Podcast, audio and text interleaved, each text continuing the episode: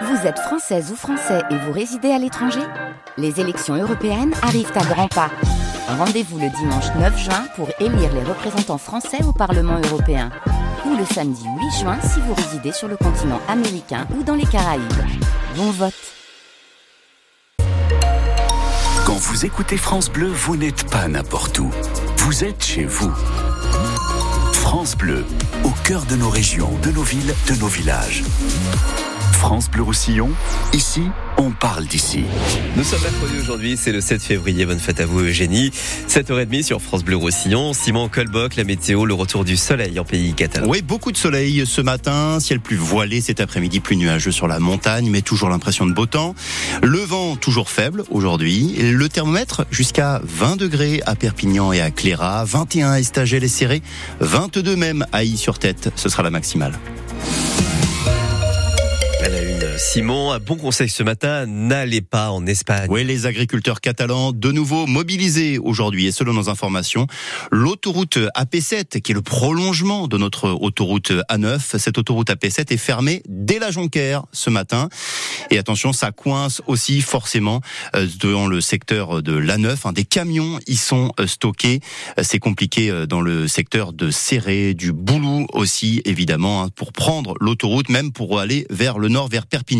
On ne sait pas combien de temps les agriculteurs catalans euh, vont rester mobilisés sur l'autoroute. Ce que l'on connaît, en revanche, ce sont leurs revendications. Et à peu de choses près, eh bien, ce sont les mêmes que les agriculteurs français. Écoutez Narcisse Poc, il est producteur de pommes dans l'Amporda. Il fait partie du syndicat Unio des Pagejos. Notre malaise et nos revendications sont les mêmes que dans toute l'Europe. On a un excès de bureaucratie, des coûts de production démesurés, une loi sur la chaîne alimentaire qui ne fonctionne pas avec une grande distribution qui profite de la production des petits paysans. Et puis on dénonce la concurrence déloyale du Maroc. Après, dans la province de Gérone, on a deux problèmes supplémentaires. On a un grave souci avec les animaux sauvages, les sangliers et les chevreuils prolifèrent. Et puis évidemment, on a cet immense problème d'eau avec une très grave sécheresse qui dure depuis trois ans. Déjà sur une bonne partie du territoire. On n'a pas eu le droit d'irriguer la saison dernière. On a le sentiment que ce sera pareil cette année, mais en pire. Narcisse Poc, donc du syndicat Union des Pagejous, c'est l'Union des paysans. Attention, donc on le rappelle, hein, l'autoroute fermée pour aller en Espagne ce matin, fermée à partir de la Jonqueur, de la Jonquère. Les agriculteurs espagnols et catalans donc toujours euh, mobilisés ce matin. Qu'en est-il dans notre département? On va en parler dans quelques instants avec notre invité, avec Alexandre Tora. Il est éleveur en Conflans. Il s'est mobilisé Hein, ces dernières semaines. On prend des nouvelles aussi des paysans ici dans les Pyrénées-Orientales. Sur les routes encore, cet accident mortel, ça s'est passé cette nuit à Perpignan vers Sainte-Cœur, écart, collision entre une moto et une voiture. C'était sur la D900 au niveau de l'aéroport de Perpignan en direction de Sals. Le motard, un homme de 65 ans, est décédé.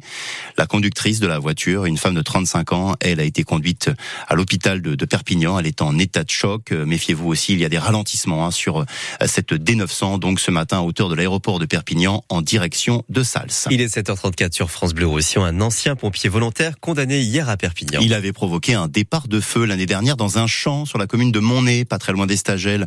Le département était alors ce jour-là placé en risque incendie sévère. Il y avait de la tramontane. Heureusement, ce jour-là, un automobiliste avait réussi à éteindre seul ce départ de feu. Hier à l'audience, l'ancien pompier volontaire, un homme de 53 ans, a expliqué qu'il avait voulu, je le cite, comprendre ce que ressent un pyromane. Le tribunal de Perpignan l'a condamné à un an de prison avec sursis. C'est à lire aussi sur notre site internet. Les poubelles qui débordent à Perpignan, à Cabestany, à Bonpass, à Canoës, bah, ce n'est pas encore fini. Hein. Les éboueurs maintiennent la pression. Nouvelle journée de grève. C'est la septième pour de meilleurs salaires. À Sals, les employés d'Omia, eux aussi, poursuivent leur grève. Eux aussi réclament des augmentations. C'est une nouvelle technique, juste un peu pressée, à hein, certains industriels.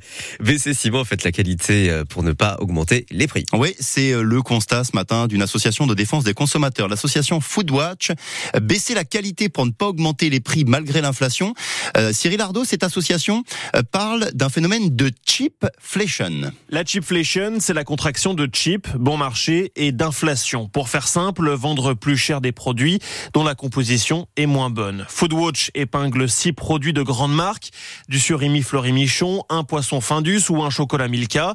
Dans le cas du surimi, par exemple, il y a désormais 11% de chair à poisson en moins, remplacé par des produits moins nobles, alors que le prix au kilo des bâtonnets a augmenté de 40% entre 2021 et 2023. Même chose pour les rillettes Bordeaux-Chenel. La recette a perdu 5% de poulet en 3 ans. La graisse de canard a, elle, été remplacée par des huiles végétales, alors que le prix a bondi de 30%. Le phénomène n'est pas nouveau, dit Foodwatch, mais a été accentué par l'inflation. Les industriels, eux, justifient ces pratiques par une hausse de prix des matières premières sur fond de grippe aviaire et de guerre en Ukraine. Et les explications aussi hein, sur francebleu.fr. On va parler gros sous, très gros sous même ce soir à la mairie de Perpignan. C'est un vote important, celui sur le budget de l'année 2024. Malgré l'inflation, le coût exorbitant notamment de l'électricité, la majorité annonce 53 millions d'euros d'investissement euh, pour cette année. L'opposition, à l'inverse, dénonce un, soupoudrage et rappelle que plusieurs grands projets, grandes promesses de Louis Alliot n'ont pas encore été lancés. Les stations de ski françaises n'ont pas pris la mesure du réchauffement climatique. C'est la Cour des comptes qui le dit hier dans un rapport sur l'avenir des stations de ski, avenir jugé particulièrement sombre pour nos stations des neiges catalanes. Le, le Cour des comptes, la Cour des comptes reproche aussi aux stations le manque d'anticipation, le recours excessif à la neige artificielle. On verra ce qu'en dit le président des neiges catalanes, le maire des Angles, Michel Poudade. On l'entendra dans les infos de 8 heures. Quatre mois après euh, les attaques terroristes du Hamas en Israël, quatre mois jour pour jour, la France va rendre hommage tout à l'heure aux victimes françaises de ces attaques. Cérémonie prévue aux, Invalides ce matin, ça démarre à 11h45. La cérémonie sera présidée euh, par Emmanuel Macron. Le 7 octobre dernier, 42 Français avaient été tués euh, dans les attaques du Hamas. Euh, trois de nos compatriotes restent portés disparus ou présumés otages dans la bande de Gaza. Un mot de rugby aussi pour terminer. Le pilier de l'USAP, Sacha Lotrian, il est convoqué par la commission de discipline de la Ligue nationale de rugby. On lui reproche un mauvais geste lors des toutes dernières minutes du match à Contre le Racing. Sacha Lautrian est convoqué euh, à Paris devant la commission de discipline de la Ligue. Ce sera le 14 février.